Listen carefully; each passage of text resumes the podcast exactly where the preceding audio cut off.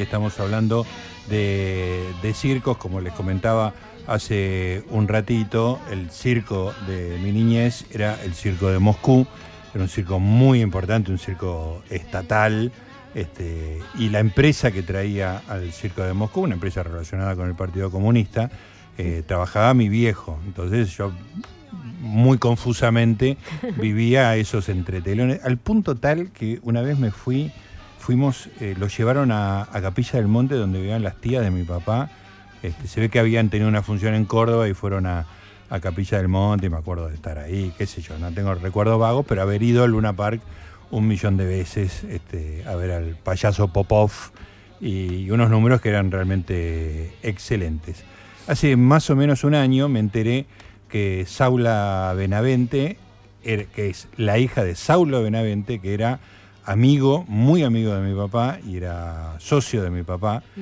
eh, en este tipo de empresas, estaba haciendo un documental sobre el circo de Moscú, estuvimos charlando un rato y cuando decidimos hacer este tema acá en Prefería no hacerlo, me pareció que era el momento indicado para hablar con ella y la tenemos en línea. Saula, ¿cómo te va? Gustavo Noriga, Fernanda Iglesias, te saludan. Hola, ¿cómo andan? ¿Todo bien? Todo muy bien. Bueno, muy bien. Escúchame, sos la persona ideal para hablar esta noche con nosotros porque este, sabés mucho sobre un circo que fue muy importante en mi vida. Claro, sé de ese circo, de otros no tanto. No importa, con ese, con ese nos basta y sobra. Sí, sí, sí, que, que fue algo fuera de serie al día de hoy. Eh, todo, el mundo se acuerda de ese circo, ¿no? Fue algo, eh, digo, fue el gran circo de la historia de los siglos, digamos, lo que llegó a ser el circo soviético. Creo que esa es la manera de, mencionarlo. Seguro. ¿no? Porque el circo de Moscú se le decía así en Occidente, pero ellos, para ellos era el circo, el circo estatal ruso. Claro, claro. Eh, se llamaba así. Entonces nosotros le decíamos el circo de Moscú. Claro. ¿no? Eh, y creo que, que la manera de decirlo es el circo soviético porque solo duró lo que duró el Estado soviético. Ajá, o sea que desapareció en el 89, 90 y pico. Muere con la perestroika en el 91, por ahí. Ajá. ¿no? Eh, muere ahí por una razón, digamos, todo empieza con que a Lenin se le ocurre en el 19 firmar un decreto que estatiza el circo, de ponerlo a la altura de las otras artes. Impresionante. Claro, él dice, no, el circo es lo más, igual que el ballet y igual que eh, la música clásica, creo que Claro, que fue muy fuertes en Rusia, claro. Claro, entonces las tres artes a la par y todo el Estado a disposición. Ajá. ¿No? Y eso hace, digo, esto fuera de cualquier connotación, eh, digo, política, de lo que podemos hablar, de lo que fue el Estado soviético, lo que pasó es que no había problemas de dinero. Claro, claro, había, había una redistribución de la guita, digamos, decidida como en un sistema comunista y estaba puesto mucho en, en estos lugares, digamos, ¿no? Le, daban prioridad, ballet, orquesta, circo, también los ajedrecistas, los atletas olímpicos, eh, cosas específicas, ¿no? Que era propaganda. Claro, exactamente. Evidentemente, y era muy popular. Claro. Eh, creo que en su, digamos, creo que en su mejor momento llegó a tener 70 compañías por el bloque del este. Claro, eso, eso te quería preguntar o quería saber más que nada, ¿qué trasfondo político había para querer crear un circo, no era genuino, digamos, ay, qué lindo que toda la gente se divierta, no. Bueno, claro, ahí eh, son como dos caras, ¿no? Por un lado, sí había una propaganda política un poquito más sutil de lo que uno puede ver hoy, no digamos, no tan panfletaria, porque además queda un poco oculta con, con la maestría de lo que hacía. Entonces, mm. ah, era bueno el circo. Perdonar. no sé cómo el circo era bueno. Era extraordinario. Y eso de que, de, que el Estado esté atrás, lo que hacía es que de repente un artista podía estar cuatro años probando un truco. Ah, claro. Porque estaban a sueldo. Claro. Eh, había 6.000 artistas que, que estaban en esas 70 compañías dando vueltas. ¿Y qué querías? 15 osos, toma 15 osos. 25 osos. no había problema. Y por eso cuando viene la perestroika, el circo se privatiza. Claro. Y ya un oso y viejo para que coma poco, ¿no? Digo, empieza a pasar eso y ya nunca más se pudo llegar a, a, a- a lo que a esos niveles. Pero entonces eh, era como una salida laboral también. Un niño podía decir, yo de grande quiero trabajar en el circo de Moscú, porque era tanto la demanda de, de personal que se, ¿no? se volvió... Pero no solo eso, sino que era la elite. Claro. Mm, Ponele hoy los jugadores de fútbol. Bueno, ser Claro. del circo era como ser el curagüero, ¿entendés? Era, era la elite, eran, eran VIP, porque viajaban por todas partes, mm. insisto, bloque del este, y después cruzan Occidente, que no me acuerdo la fecha, pero debe haber sido por los 60. No digo, recién ahí eh, empiezan a ir a Occidente. Era para ellos. Mm. Claro. ¿no? Pero, mm, y tenían una cosa, hay un número extraordinario que se llama las grullas, que ellos se ocupaban mucho de lo histórico, porque en realidad el circo en Rusia, eh, lo, digamos, al, a, lo anterior a lo que nosotros conocemos como circo, era que los zares armaban espectáculos de batallas, de, de representaban batallas, Ajá. con caballos. Claro. Eran, digamos, todos los zares eran fan de esos, y era muy popular, y, y eso del caballo empezó a devenir, ya empezaron a meter otros animales, empezaron a meter un clown, digo, y es lo que el circo que hoy conocemos. Claro. Pero arranca, arranca con los zares y los caballos. Claro. ¿no? Ajá. Y lo que les decía, eh, hay un número que es las grullas, que es extraordinario, que retrata lo que fue la Segunda Guerra Mundial. Ah, Y son los artistas eh, yéndose los muertos, digamos, los soldados muertos que se elevan, van al cielo y se convierten en grullas y vuelven. Uh. digo. Es una cosa fuera de serie, muy, muy, muy, muy famoso fue ese número, después Prometeo, que tiene que ver con la con el descubrimiento del hombre eh, con el fuego, y mm, mu- mucha, digamos, teníamos mucho, mucho de eso. Después, todo lo que fue la, la carrera espacial, Claro. Sí. absolutamente representado en el circo, mm. ¿no? Eh, no era un circo de, de me tropiezo, me caigo y de destrezas eh, físicas nada más, Mm. Claro, tenía como un componente medio didáctico, ¿no? y de mucho contenido. Claro, Contaban historias los números. claro, claro. Ahora, es interesante este derrotero, ¿no? O sea, es un circo que se va gestando durante el zarismo este, Sí. y que Lenin, en vez de decir esto es cosa de los zares, lo, lo reventamos, dice lo estatizamos y es una... Claro. Hay que poner el foco acá porque esto nos sirve, además de que es bueno en sí mismo. Para que nos represente en el mundo. Claro. exactamente. Todo lo contrario que hizo con los galgos, que los salió a matar a todos, no sé si saben eso. Ah, conté perros. esa historia, no la conozco. No, lo que hace la revolución rusa cuando triunfa es sale a matar a todos los perros galgos porque eran, eran de los zares. Eran, eran Eran perros de la, de la aristocracia, Pobrecito. claro. Claro. Tremendo Claro, y ese dato. todos los galgos. Qué loco. Y, Sí. y, y decime, te hago una consulta. eh, de todos los que los que pasaron, justo hablábamos hace un ratito de los que hacen piruetas y que a veces uno los mira y dice, ay, quiero que se caiga, pero no quiero que se caiga. Eh, ¿Hubo muchos accidentes en el circo de Moscú? Mira, lo, eh, sé que hubo un accidente en Uruguay de una que se cayó, Mm. eh, pero acá lo que sucedió, digamos, en Argentina, yo me estoy enfocando más en el circo, lo que fue en Argentina, el circo de Moscú, ¿no? Y acá lo que hubo sí que se escapó un oso, por ejemplo. No, ¿Qué pasó? Sí, se escapó un oso. Ah, no. Que vos decís, esa es la anécdota, no, la, la anécdota viene después, porque el oso se escapa y se mete entre la gente, imagínate que todos corren, Sí, eh, después lo agarran al oso y pobre oso, ¿no? sí. Eh, lo fajaron bravo, y eso me lo contó porque un personaje muy interesante que hay es, eh, el circo venía y contrataba músicos para la orquesta, Claro. y el baterista del zurdo Reiner, que es un baterista Ah, el mejor baterista de la historia de Argentina que tocó con todo el mundo, digamos. que Ah, tocó con vinilos, discos con vinilo y todo, bueno, el zurdo eh, tocaba en, el- en- en- en la orquesta del circo y él está muy orgulloso. Qué genial. Siempre me dice, yo en mi currículum digo, trabajé para el circo de Moscú. Qué maravilla. claro. Qué buen Y el dato. zurdo me contó que después se escuchó al oso, digamos, ¿no? Pobre oso. Pero lo que pasó después es que se le presentó a los productores, quizás a nuestro padre, Gustavo, Sí, o sí. no sé quién, un matrimonio. Y la señora, a, a pedir dinero, porque la mujer eh, decía que a partir del susto que se pegó, no podía tener más relaciones sexuales. Ah, el viejo truco de me asusté con un oso. Exacto, ponele.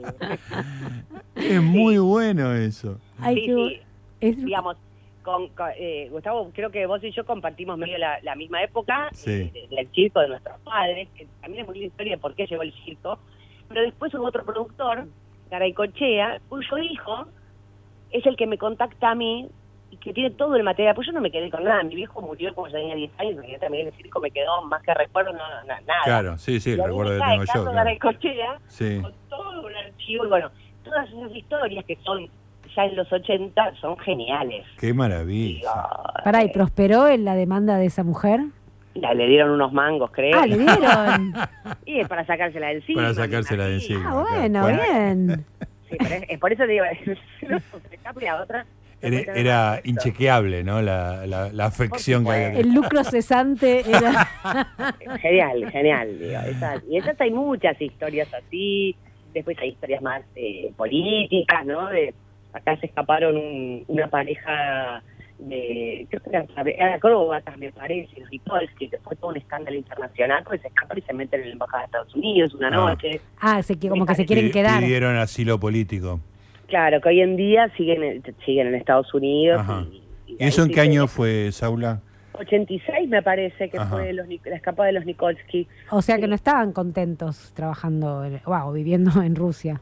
Algunos no. eh, parece que esa- a mí me pasa que, más allá de las ideas que yo tengo al respecto desde lo político y todo, que uno se encuentra eh, con muchos, eh, con, con- con diferentes posturas, ¿no? Porque ellos eran una élite. Y eso no hay que olvidarse. Sí, sí, ¿no? claro. Ellos venían acá y se compraban la videocasetera. Claro. Compraban medias y las revendían. Sí, sí, pan- sí. la- No, la- además, este, no, no te digo los que venían acá, pero la- los ciudadanos soviéticos este, durante el siglo XX pasaron terribles privaciones, digamos, ¿no? Tuvieron la. Segunda Guerra Mundial, las consecuencias de la Segunda Guerra Mundial, bueno, las políticas del estalinismo, y eso era como un refugio, digamos. Los, los que eran miembros del circo seguramente no tenían esas privaciones, ya por, por lo No. pronto viajar por otros países ya era un- una cosa que los destacaba muchísimo, pero además seguramente tenían como una provisión de cosas mucho mayor que la del re- resto de los ciudadanos, imagino. Sí, hay un utilero que trabajó acá en el Luna Park, que es Yura Kokosinski, que es muy interesante lo que me contaba, porque decía, él estuvo en todo, el circo llega acá por primera vez en el 66. 66, Ahí- perfecto. Y ahí lo- es cuando lo traen nuestros padres. Sí, Es genial, mi papá va a Rusia, el escenógrafo, mi viejo, el lindo con, con la ministra, que era una ministra de cultura muy poderosa que se llamaba Kurseva, Kurseva. Y mi papá se el lindo y le dice, no, pues yo vengo a la familia a decir, de gente del circo, qué sé yo. Y le dice, vos lleve el circo. Y mi viejo llega acá, lo agarra el tuyo, Gustavo. Sí. Y dice, boludo, tenemos que traer un circo. y con David Swilly, el tercer Claro, el tercer a socio. guita a todas las cooperativas relacionadas con el PC claro. Y les fue bien. Digamos, les salió bien, pero salieron, eran tres delirantes. Ah, o sea, yo pensé que era una cosa mucho más No. dirigida políticamente. Eran tres del- Cero. delirantes, como decís vos. Claro. David, Saúl y mi viejo Bernardo. No sabes cómo hacer. Bueno, juntaron guitas, se endeudaron y trajeron el circo en el 66. Debuta y es un exitazo. Lo siguieron trayendo quizás de manera un poquito más profesional, Claro, pero fue un delirio. claro, claro. Qué extraordinario. Y lo que me contaba el utilero, que estaba desde ese circo y todo lo siguiente, es que en esos primeros años, el circo venía cada dos, tres, cuatro años, venía espaciado, no todos, es que las primeras décadas, con el, con el fines de los 60 y 70, eran soviéticos los que venían, Sí. ¿no? Solía el partido, venían con un miembro de la KGB también. Directamente, salir claro. solos, no Sí. salir a menos de tres, cosas así. Eh, pero ya en los 80 contaba este utilero que ya te dabas cuenta de lo que estaba pasando, porque venían y lo primero que decían, ¿dónde queda Murillo 666? Querían ir a comprar cuero. Querían ir a comprar cuero. ¿No? Los gamulanes. Ah. Los. Murillo 666 Claro. venían con el la data. Es genial. Murillo 666. Qué buen querían. marketing es el de Murillo 666. Sí, sí, claro. Eh, no, y él se daba cuenta que ya no eran lo que habían sido. Claro, que eran más eh, ortodoxos, por decirlo de alguna manera. Y ya venían como que se la habían venir y ya con más quejas, con más ganas de libertad, escuchaban música que estaba prohibida en Rusia, ¿no? Venían con otra... Claro, una cosa que se hacía medio incontenible, digamos, ¿no? Claro, quizás ya no venía el de la KGB, ¿entendés? Como que todo se fue desarmando. Claro. Y, todo- y metían las cosas que compraban en las jaulas de los animales para llevárselas. Ah. Buenísimo, porque eso era como que pasaba, Un no pasaba animal. por aduana. La jaula ¿Y del quién me- tigre no pasaba por, el- por el- ¿Y los quién rayos. iba a revisar? ¿Quién le va a mirar las bolitas al tigre? no? Claro, entonces el tigre iba con una jaula lleno de videocaseteras. ¿Y no hay, no hay historias de amor así de, de los que vinieron acá que se hayan enamorado de alguna argentina o algún argentino? Bueno, hay varios, hay hay un par de rusos que viven acá o, o más o por ahí por las provincias ya se quedaron, pero ya estamos hablando de una generación que ya es principio de los 90 por ahí, Ajá. el último circo. Mm. No hay un hay, Sasha, no me voy a acordar del apellido, Claro. es un, también es una acróbata que creo que trabajó con Flavio Mendoza, tiene una escuela, que se casó con una argentina, Ah, pero no, porque el circo también tiene una cosa que empieza muy chicos, mm, son como ellos te dicen una familia y hay que creérselos porque viajan todo el tiempo juntos, comparten, porque los eh, las escuelas del circo allá, vos entrabas y tenías tu casita en las inmediaciones, ah. ¿no? Co- Como tu hostel, ¿entendés? Sí, Entonces, sí. ya crecí, te daban, te daban la casa comida, estabas ahí, y es un poco que se, iban- se casaban entre ellos. ah. Claro, claro, una cosa súper endogámica, digamos. Sí, ¿no? sí, siempre, Claro, siempre los cuentan, los de los circos cuentan que su papá, su abuelo, to- todos venían- vienen del circo. Exacto, exacto. Entonces, y muchos hacían sus números con su pareja, Claro. ¿no? Claro. Y así había muchas parejas. Después el problema era cuando se, se, se divorciaban y había que buscar otro para tener. Claro. Ah, no podían seguir trabajando juntos. juntos. No podían. Y, Ah, qué sé yo. Le soltaban la mano. y, ¿viste? Era riesgoso. Claro. Pero accidentes, como preguntas al principio, es ese de Uruguay. Acá, acá no. Claro. No, no, no. Pero No, no. había, había números muy riesgosos. Y sí, olvídate que es lo que uno ve ahora, ¿no? Eh, es un poco como pasaba. En los 70, ¿quién se ponía el cinturón en el auto? Nadie. Ah, Claro, manejar. claro, era otro, otro paradigma de Sí, seguridad. estamos Claro. vivos de pedo, como decimos Claro. siempre. No, y aparte, te caías, te quebraban los huesos, te sacaban y seguía el show. Claro. Ah, sí, era así. Claro. Y sí, y Mm. sí. Igual, los que son grandes ahora están todos recapacitados. La gente que usa tanto su cuerpo, Claro. ¿viste? De las rodillas, que no sé qué. que Sí, sí, otro. claro. ¿Y, no- y no- ¿Y qué quedó del circo de Moscú ahora? ¿No existe más? Existen circos, eh, existe como el circo que se, llamaba, y no me va a salir el nombre, soy yo, Cirque, Mm. y ahora creo, no sé si existe, y después hay otro, pero son circos privados, ya no es lo que era. Claro. ¿no? Y después sí hay un montón de muchos. Lo que pasó con la perestroika es que lo que son tremendos son las historias de lo que les agarra la perestroika estando de gira en el extranjero. Ah, claro, eso es, Ah. es increíble, porque de repente se derrumba tu país, digamos, ¿no? Es qué muy hicieron? fuerte. moneda, Sí, sí. todo. Bueno, creo que de hecho, eh, Saula, si no me equivoco, creo que le pasó a un astronauta, por ejemplo. Ah. Sí, que, que quedó bollando en el espacio. Sí, que estaba en el espacio y cuando volvió su país era otro, Era ¿viste? otro. Bueno, ya no pertenecía. Claro, sí, sí. En realidad era el mismo país, pero no pertenecía a la Unión Soviética. Sí, sí, pero ya no se llamaba, era, fue un, un periodo de transición muy desconcertante, ¿no? Porque además lo- había, imagínate, todo el siglo XX desde el año 18 en adelante, y además una potencia mundial. Sí. Que eso desaparezca es... eh, O sea, todos los artistas eran de, de distintos estados soviéticos, no eran todos de Rusia, Claro. digamos. Mira, yo ahora estuve en España, que estuve, en- fui a, entrevistar a un clown, ya de la, como de la última generación, que se llamaba Chile. Que él había nacido en Crimea, en la península de Yalta. Mira, Mm. sí, justo que ahora hasta hace un tiempito fue Ucrania. Hasta el hace unos 2014, años. Claro. claro. Claro. Él nace ahí, va, qué sé yo, se moría por, por ser eh, artista del circo, bla, bla, bla, qué sé yo, va, entra, se convierte en clown, boom, gira, qué sé yo, le haga- cae la Unión Soviética él estando de, estando de gira, vuelve, y lo que tenían los artistas es que tenían que buscarse armar un número y venderlo. Los productores de otros países venían y armaban el circo, dame un clown, dame esto, ¿no? armabas el, el programa. Claro. Entonces vuelve a Crimea, qué sé yo, bueno, uh, bla, bla, bla, qué sé yo, y dice, bueno, me voy a Moscú, al- a, a la sede del circo, a ver qué, qué hay, qué, qué, qué, qué gira. Y le dicen, no, vos no podés ir a, a Moscú. ¿Cómo que no puedo ir a Moscú? No, vos tenés que ir a Kiev, vos sos ucraniano. Mm. Ah, Ir a claro. Kiev es como decir, eh, eh, ir a, no sé, quiero, no sé, a la Unión, a otro lado que, digamos, el circo se, se cocinaba en Moscú. Claro, claro. El circo de Kiev era otra categoría. Y le dije, yo Claro. no voy a ir a Kiev, yo voy a Moscú. No te corresponde. Claro, tenés que irte Mm. a Santiago del Estero. No, Claro. yo quiero estar en Buenos Aires. Exacto. Y él, eh, esto es lo interesante que pasa en relación a la guerra y todo, que él dice, yo soy ruso. ¿Entendés? Claro. Dice, ¿cómo me quitan Moscú? Si yo era ruso. Bueno, el tipo vive en Madrid, ¿no? Digo, Claro. suerte a- vive en Madrid. Está bien. Pero- Está comiendo ese- tapas ahora. Claro, pero viste esas cosas que de repente tú lo que sos no sos más. Claro, sí, sí, sí, son, son procesos muy desconcertantes, ¿no? Claro, y, y no solo en lo, no es porque él, él era ruso, porque era soviético y era comunista. Sí, sí, sí, no era... Porque Él creció siendo soviético. Claro, Y, y hay, Nosotros cre- claro, hay una ley eh, que tiene que ver con el circo. Eh, bueno, mi- eh, lo que pasa es que se corta la perestroika. O sea, ahí deja de tener Deja efecto. de ser estatal. deja, claro. y se y, y- y empiezan a salir varios circos. Por ejemplo, hay uno en funcionamiento, hay un, un tipo que se dedicó, que fue el primero que eh, domestica gatos. Ajá. ajá. Kukla- Kuklachev creo que se llama, Kuklachov Kuklachev, que todavía no lo conseguía. Ese vive en Moscú y tiene un circo de gatos. Él fue Ah. una gloria.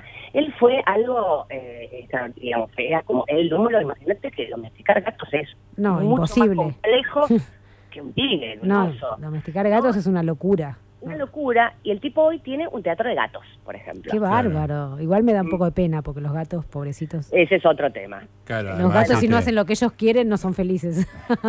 Bueno, es que en realidad ningún animal tendría que estar en la pista de un circo. claro, no. claro, la- No, la pero hay animales más con más ganas de ser domesticados, ¿viste? Los perros es como que... Sí, pero Pareciera que tuvieran más ganas. ¿Eh? No, no está, no está bien. Para no, mí no obvio está que bien, no, obvio que no. pero para ellos sí. Ellos no conciben el circo sin animales. Ah, mira. Y también te dicen, comían mejor que nosotros. Mm, claro. claro. Esas cosas eran soviéticos. digo, había racionamiento, había otras Claro, cosas, claro. ¿no? Pero digo, también hay historias que te cuentan que, que pedían, qué sé yo, para el oso, el, el oso necesitaba comer 20 huevos, ponele. Y se quedaban ellos con 10 y comían nuestros huevos, le sacaban la comida, ¿viste? ¿Le sacaban la comida al oso? Sí, pero hay una anécdota que uno que domestic- tenía monos, creo, y dice, no, los monos toman brandy, ¿entendés? Ah, Listo. toman brandy. Le compraron seis botellas de brandy. claro. ¿Y no hab- no había, nunca. había corrupción también en, en el circo? Eso yo no lo sé decir, pero sí estas cosas, pero que tiene que ver con algo de sobrevivencia, Claro. ¿no? No, no, de, de supervivencia. No, no, no diría de corrupción, aunque por ahí sí, porque un engaño, ¿sabes? Está bien, pero es lo, lo que vos contabas de las videocaseteras por ahí. Ellos no podían, se, se metían de contrabando comprándose acá, digamos. Claro, ¿qué vas a decir? ¿Que son, cost- que son contrabandistas? No, es que allá no había, allá no, no podían usar, no había jeans. No, Claro. me refiero a, a pedir viáticos de más o hacer ese tipo de cosas de, con No. plata del Estado. Que yo sepa, no, digo, eso era, Mm. se lo, lo- pero cuidaban muchísimo los viáticos, porque eso hacía la diferencia, Claro. ¿no? Eh, Claro, igual yo lo, lo que siento, Saula, es que era como una cosa muy, no te digo militarizada, pero más o menos, digamos, ¿no? Que tenía como una disciplina muy fuerte, digamos, no era, no era una, una, una colonia artística que iba por el mundo como si fuera cualquier colonia artística que, van y van de joda y etcétera. Esto tenían una disciplina No muy salían de joda. particular. No, no salían. No, Yo era muy está- chico, ¿no? Pero Por eso, Estado soviético, claro, claro, efectivamente. Estado soviético, era eso, ¿no? Mm. Pero son, hay muchos, eh, digamos, son hoy eh, críticos de eso, pero otros no. Yo lo que descubrí, yo he, he viajado bastante a Rusia, he tenido, digo, con, leo, me, me interesa, me atrae mucho, ¿no? Esa cosa. Y descubrí ahora algo que es muy loco, que es esto, que los que defienden aquellos años Sí, no lo defienden desde lo político, ajá. Sino que lo defienden como desde, lo- desde como algo más de identidad. Sí. Mm. ¿Sí? Claro. Porque ellos no te dicen, no, porque el Estado corresponde, qué sé yo, todos iguales, que el obrero, la cosa del proletariado. No vas por ahí. Eh, eh, digo, a mí una cosa de pertenencia, Claro. eh, que era muy fuerte y que de un día para el otro no lo tuvieron. Sí, eso, esa experiencia de disolución de tu, de tu identidad nacional es muy fuerte, muy fuerte. Es muy fuerte. Entonces, la mayoría son contrarios a la perestroika, pero no por comunistas. No, sé por nostálgicos más que nada, ¿no? Por, Claro, y es porque crecieron. claro, sí, sí. Es como Eh, que eh, uno eh, quiere el mundo que tenía cuando era joven, digamos, ¿no? Claro, sí, y que les cambió completamente, Sí, ¿no? sí, Y que aparte pertenecían a una élite claro. y dejaron de pertenecer. Y, y más allá de esos privilegios, el privilegio principal es poder desarrollar tu arte sin límites. sí censura temática, pero... Claro, con una disponibilidad de recursos casi infinita, digamos, para ese Claro. medio. ¿Viste? Entonces eh, eh, eh, fue muy duro para, para, para todos. Claro, claro. Fue Me imagino una cosa muy trágica, ¿no? Que vivís este, acolchado, vivís este, como un privilegiado y de repente es un la carroza se transforma en Pero, zapallo. pero ¿no? ¿y la sociedad qué, qué pensaba de esto? Porque por ahí estaban en desacuerdo en que se destinaran tantos de esos fondos a eso y ellos eran pobres, no sé, ¿qué, qué pensaban? Yo eso no lo sé, pero supongo que si, pens- digamos, nadie criticaba eso, porque los circos era, era un gran entretenimiento. Claro, una institución. Lo bancaban. Entonces. Es como, bueno, no voy a hablar de fútbol para todo, pero lo que quiero decir, Claro. es como, viste, cuestionar ciertas cosas que, que, que las disfrutaba todo el pueblo. Mm. Eh, y aparte no había posibilidad de criticar eso. Claro. No, no, Sí, sí, obviamente, sí. pero digo, no sé si se No, sabe no, si había... Y hay algo que tienen los rusos, incluso al día de hoy, que ellos siempre fueron grandes lectores, grandes espectadores. Eh, digamos, es el mundo cultural. Claro. Sí, muy acotado una ideología, Sí. sí, sí, pero muy cultos siempre fueron. Ujú, claro. ¿no? Eh, eh, en eso, muy de ver espectáculos, muy de ver ballet, todas las clases sociales. Nosotros acá podemos ver que hay clases sociales que no consumen, Claro. ¿no? Ni ballet, ni, ni, eh, ni, ni- ni- ni ópera, ¿sí? Y el circo Bueno, estaba a la altura de, de ver ballet. Sí, claro. Mm. Sí, era, Sí, sí, sí. era la gloria, pero Mm. realmente fue un circo. A mí me pasa cuando empecé a ver los videos, los, los videos que hay de ese circo, lo primero que te pasa, claro, uno tiene el ojo acostumbrado al Cirque Soleil, Sí. ¿no? Entonces, lo primero que empecé a decir, ay, che, pero estos trajes son muy berrete, un raso berre.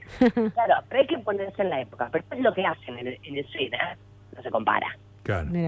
Y muchos que pertenecieron al circo soviético se van a armar y a colaborar hasta el día de hoy con el Cirque Soleil.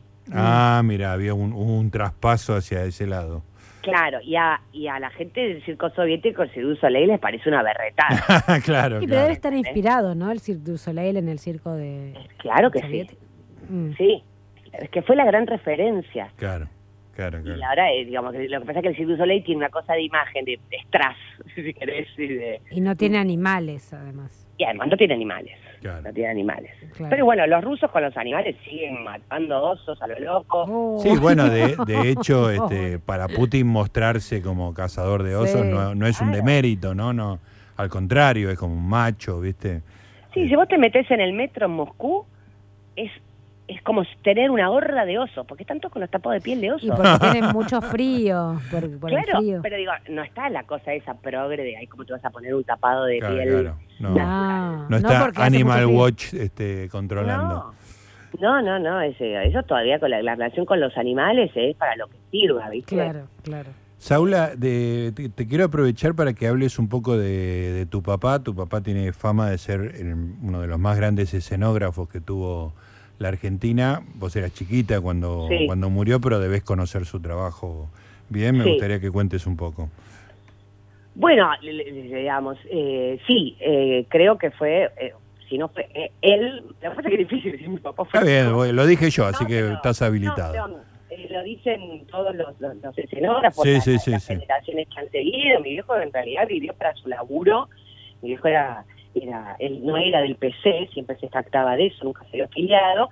Se, se, se, se definía eh, anarquista, Ah. ¿no? Eh, y bueno, eh, heredé poco y nada porque laburaba gratis para todas las cooperativas. No, digo, era el momento ese donde donde el teatro se hacía mucha cooperativa, eso, lo otro. Y él lo que llega a, a- a esto de Rusia y todo, porque él fue vicepresidente del ITI, no había un presidente, el ITI es el Instituto Internacional del Teatro, un cargo importantísimo, Sí, que lo compartía con un ruso. Y ahí Ajá. empieza la historia del padre, que fue muy bloque del Este, y con DAEFA, esta productora que han armado nuestros padres, sí. se ocuparon de empezar a traer todos los espectáculos de esa parte del mundo que, que, que ignorábamos, ¿no? Claro. Digamos, desde acá, que ignoraba el mundo. Sí, sí. Pero mi viejo fue, fue, fue un delirante en eso y, y- y fue espectacular. Yo siempre me, me quejaba de chica porque, por ejemplo, yo moría por tener una muñeca Barbie. Era mala palabra para tu viejo. No, todos mis muñecos fueron de madera y hechos por él, ¿entendés? Claro. Era como, y yo a la casa de mis amigas, me, vinieron a Barbie y se me, nada, se me caían las lágrimas. Claro. Hoy lo agradezco, ¿no? Eh, pero recién mi vieja, justo estamos acá en casa con unas amigas, está mi madre, que mi mamá fue alumna de mi papá y se enganchó al profe. Ah, espectacular. Historia de amor. Claro. Y decía, claro, me decía, papá no me dejaba llevarte a la calecita. muy pe- esa cosa muy PC también. Sí, ¿no? sí, sí, en sí. Esa, en, esa, eh, en esa cosa, pero eh, a- eh, hace, no sé, ya como 15 años, una, una mujer me llamó por roca, ni siquiera solo biografía de tu papá. Y fue lo mejor que me pasó en la vida, porque me, a ver, mi papá murió cuando tenía 10 años, entonces yo tengo recuerdos cotidianos y cosas Claro. ¿no? Pero hizo, escribió tres libros sobre mi papá, y Qué le debo la vida ya con la roca, Sí. Porque me, me, me construyó todo lo que yo no sabía, Claro, ¿no? Claro, espectacular. Y, y es espectacular, ¿no? Y, y bueno, justo mi viejo muere en el 80, en Malvinas, ahí, eh, 82. claro. Ujú. Ese había tenido que autoexiliar a Costa Rica, los últimos años duros acá, porque imagínate, iba y venía a Rusia. Claro, claro, era más que sospechoso. Claro, bueno, igual los militares comerciaban mucho con Sí, sí, no, Rusia, ¿no? tenían relaciones fuertes diplomáticas y Claro. incluso en Malvinas particularmente, digamos, durante esa Exacto. época. Claro. Pero, pero bueno, ahí, y todavía queda Nelly Esquiar de la EFA. Mirá vos, Nelly, Era la qué esposa del grande. tercer socio. Sí, sí, sí. Y ahí es que ahí fue un personaje que te cuenta esas historias del circo y la, ella era como una empleada y nada, y la mandaban a... Nuestros padres iban en Seiza a recibir a los artistas y a ella le tocaba el puerto, las jaulas de animales. Ay, pobre, machismo puro. Claro. No, era, era, era la secretaria. Claro, Después se convierte en esposa. Pero claro, como claro. Arrancó como secretaria. Derecho de piso, ¿viste? Claro. A la- ahí a... Qué maravilla. Bueno, Pero obviamente. El de los animales con, con los, las vacunas y todo. Ah, claro, eso, digo, de- no debe ser sencillo, ¿no? Meter No. unos animales que vienen de otro lado. No, y te cuento la última anécdota que es interesante. En el 66, cuando están por llegar, el, el gobierno de Ilia y los rusos, para cuando venían acá, cuando tenían que entrar al país, tenían que poner las, las huellas dactilares. Claro. Y los rusos se niegan, porque Ajá. dice, en nuestro país las huellas dactilares solo las ponen los, Los, los los criminales. delincuentes, claro. Claro. Y todos en media, gracias a la mujer de Ilia, que Sí. logra hacer algo que no que los de- que entran Que, los que lo dejan afuera. Que no ¿Sabes sabemos qué? qué es Que De- del, del archivo de fotos de, de mi papá, que no lo tengo yo, pero, pero que tengo un recuerdo muy fuerte, es de una reunión de mi papá con la mujer de Ilia. claro Y ahora cierra que es esto lo que está gestionando. creo que tengo la misma foto Ah, es genial, genial, maravilloso. Escúchame, Saula, bueno, eh, es muy interesante la historia, me parece genial que estés haciendo... ¿Tiene- ti- ¿Va para largo? ¿Cómo es el tema de la película? mira la- es, a mí sola me pasan estas cosas que el momento que, que consigo la financiación para hacer el documental viene Sí. la guerra Ah. Ah, claro. Uh, entonces estoy haciendo un plan B sí, porque no no quiero ir a Rusia claro. eh, eh, no, no quiero ir, si poder ir se puede. Entonces estoy pescando artistas que estén afuera de Rusia. Ajá, Ahora me voy a Estados Unidos también a ver un matrimonio, justamente, los Segoro, que están en Ohio, pero justo no sé qué químico, el tren, que yo ya estoy como... Todo, todo el- se me estaba haciendo un poco complicada eso, pero estoy eh, haciendo un plan B y, y- y nada, eh, eh, fantaseando con que termine esa guerra. Para Claro, poder- claro, qué, qué contratiempo. no, a mí sola me pasa, Sí, yo no sí. la podía creer. Claro. Que No, te caiga la financiación, que lo más difícil, y este Putin se le ocurre, ¿entendés? Es como, nada. Claro, increíble, Pero bueno. Sí, espectacular. no, pero yo creo que este año lo hago, eh, por ahí no como me hubiera gustado, pero sí quiero cerrarlo, estoy Claro. avanzando bastante. Material tenés un montón. Tengo un montón de material y, y ya hice bastantes entrevistas en Alemania, en España. Aprovecho otros viajes y digo, a ver qué, Claro. qué- qué artista hay acá y, Y hablas con él. Extraordinario. Bueno, Saula, te mando un beso a vos. Te pido Bueno. que le mandes un beso a tu mamá. le- Que le- y que le mandes un beso a Nelly cuando hable a- hables con ella.